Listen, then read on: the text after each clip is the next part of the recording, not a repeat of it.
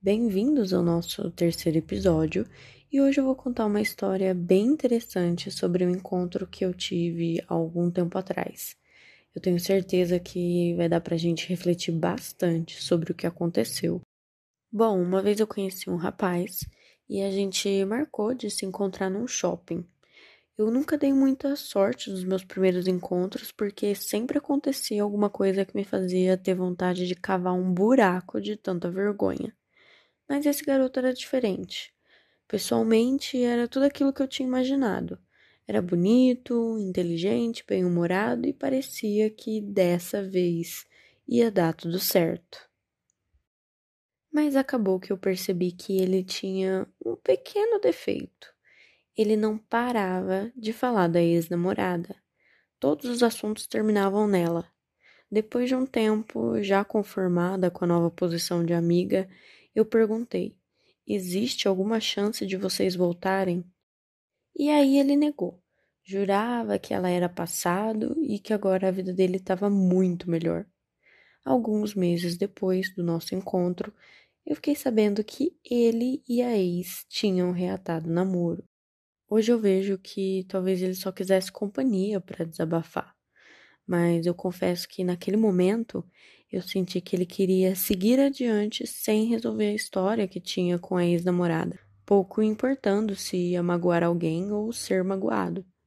Mas a mensagem que eu quero passar para vocês contando sobre esse meu encontro desastroso é: Perceba quando a pessoa não está inteira para você ou para uma nova relação, ainda que nem mesmo ela tenha percebido. O que não significa que você deve ficar neurótico ou procurando pelo em ovo quando conhecer alguém que fale esporadicamente da ex, principalmente se o término é recente ou se a relação durou bastante tempo, como era o caso do rapaz do meu encontro. Eu só tô dizendo para você reparar quando o cara tiver algo inacabado na vida dele. Ele pode te incluir numa situação que não te pertence e que tem grandes chances de te trazer mais problemas do que qualquer outra coisa. E no final, eu não fiquei decepcionada com o rapaz. Na verdade, eu até fiquei aliviada, porque eu poderia ter caído de paraquedas numa relação em que eu seria a única machucada sem saber se alguém ia se importar ou não com o que eu estava sentindo. Depois disso tudo, ainda vieram mais primeiros encontros, com outros rapazes, é claro. Uns foram engraçados, outros eu não botei fé alguma, e uns poucos eu botei toda a fé que eu tinha. Mas o mais importante de tudo é que eu sempre procurei estar lá, de corpo e alma. Pense nisso.